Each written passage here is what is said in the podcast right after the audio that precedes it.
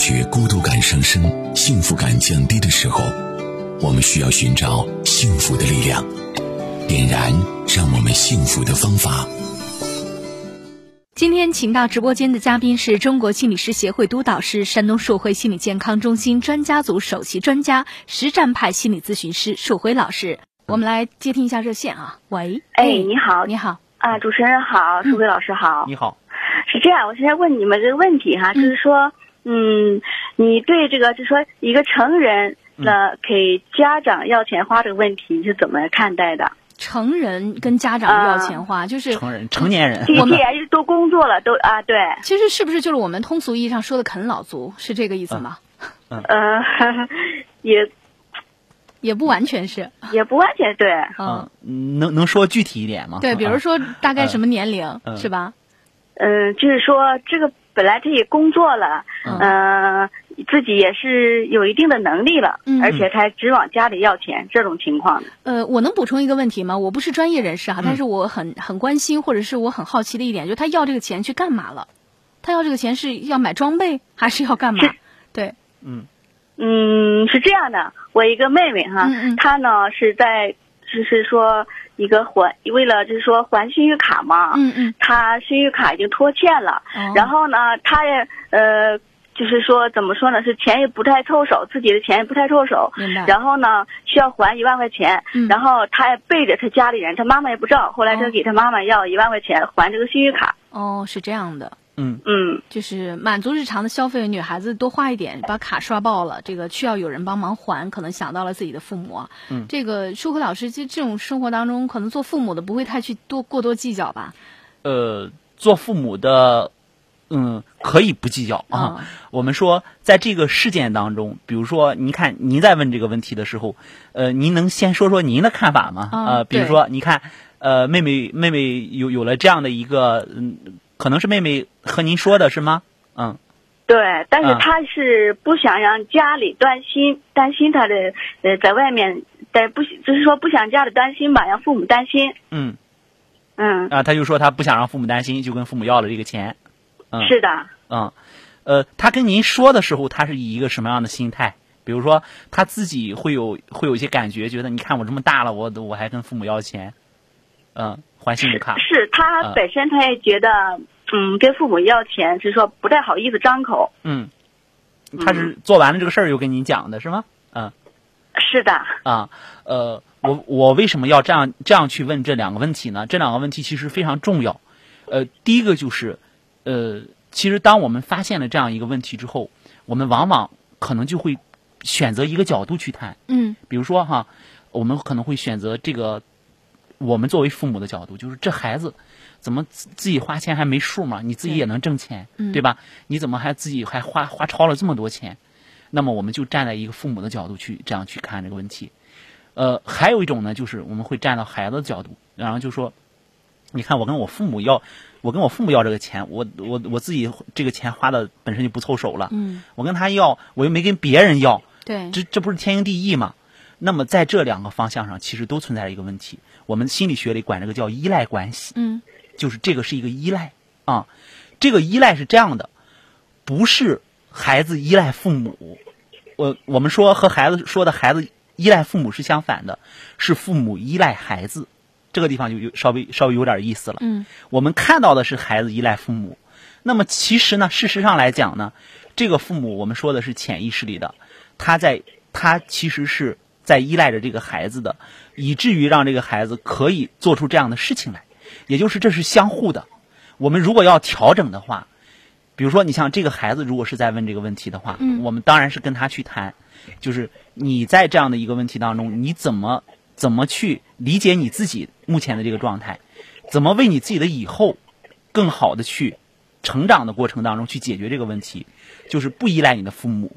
那么同时呢，如果是这个我们要去解决这个问题的话，可能要让这个孩子有勇气跟他的父母去谈一谈。嗯，我跟你要这个钱是干什么了？我想他可能是瞒着他的父母啊，在做这件事情。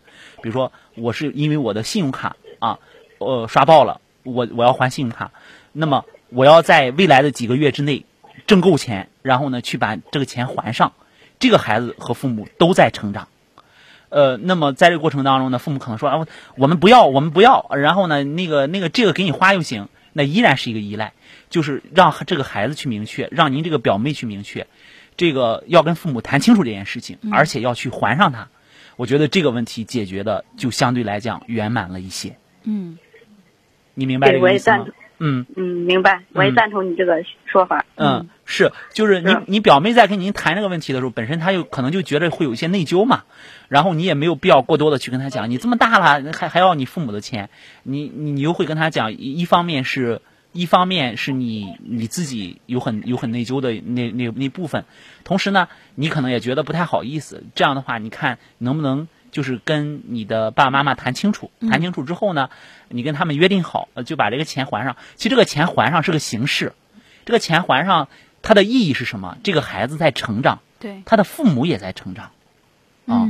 嗯，好吗？这位女士，嗯，好吗？嗯。好嘞，嗯。好的。嗯，就这样哈，谢谢主持人，谢谢舒伟老师。谢谢对我们节目的信任哈。嗯如果大家有一些生活当中的一些生这些方面的问题啊，不知道该怎么来处理，特特别是涉及到像家庭教育或亲子的关系啊，嗯都可以和我们一起来聊一聊。嗯这个不是有句话讲“三个臭皮匠还顶一个诸葛亮”吗？是总是会想出更好的、更加的一种解决方案来解哎决这个问题的。我们在解决问题之前，我们一定要先想着去理解这个问题。对，因为呃，说实话，作为这个心理咨询师的工作，我我就看到了太多人，呃，不缺乏办法，嗯但是为什么总是用的用用没有用到点子上呢？就是因为还没有完全理解这个问题，就已经开始给办法了。嗯比如说，你像刚才这位朋友，我觉得他提的这个问题就非常好。为什么呢？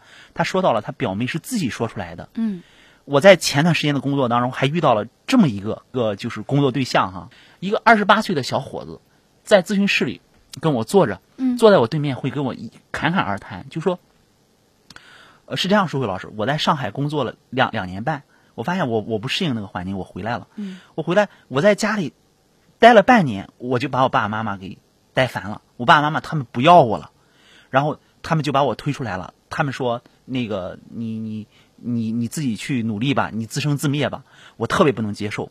他在咨询室就这样跟我谈，嗯。然后我就我就跟他讲，就是一开始我就很耐心的听他讲，一共五十分钟的咨询，他讲了四十多分钟，就都在讲这个东西。呃，我就后来我就跟他讲，我说是你是你爸爸妈妈不要你了，还是你不要他们了？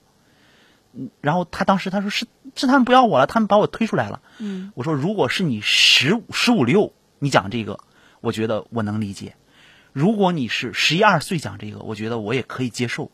我说你现在二十八了，你自己在一个上海工作了两年半，你今天回来你说你的父母把你推出去不要你了，你不觉得你作为一个成年人在这里讲这个的时候，其实你对你自己很不负责任吗？嗯然后他当时一听，他自己就呆在那里呆了半天。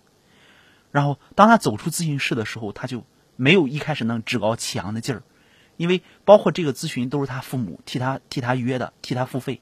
他父母就觉得我要给这个孩子找找一个出路，他父母没有不要他，他父母就是想让这个孩子变好，他们不知道该用什么样的方式。嗯这个父母也会在想，之前自己太宠这个孩子了，因为这个孩子是一个名名名牌大学毕业，就是到了二十几岁，将近三十岁了，没有办法适应工作环境，没有办法适应同事关系，所以还要靠父母来养着。在这个过程当中，这个父母还知道想想要给孩子来做咨询，嗯然后做咨询的时候，这孩子就体现了这个这样一个状态，就他在他前后的变化。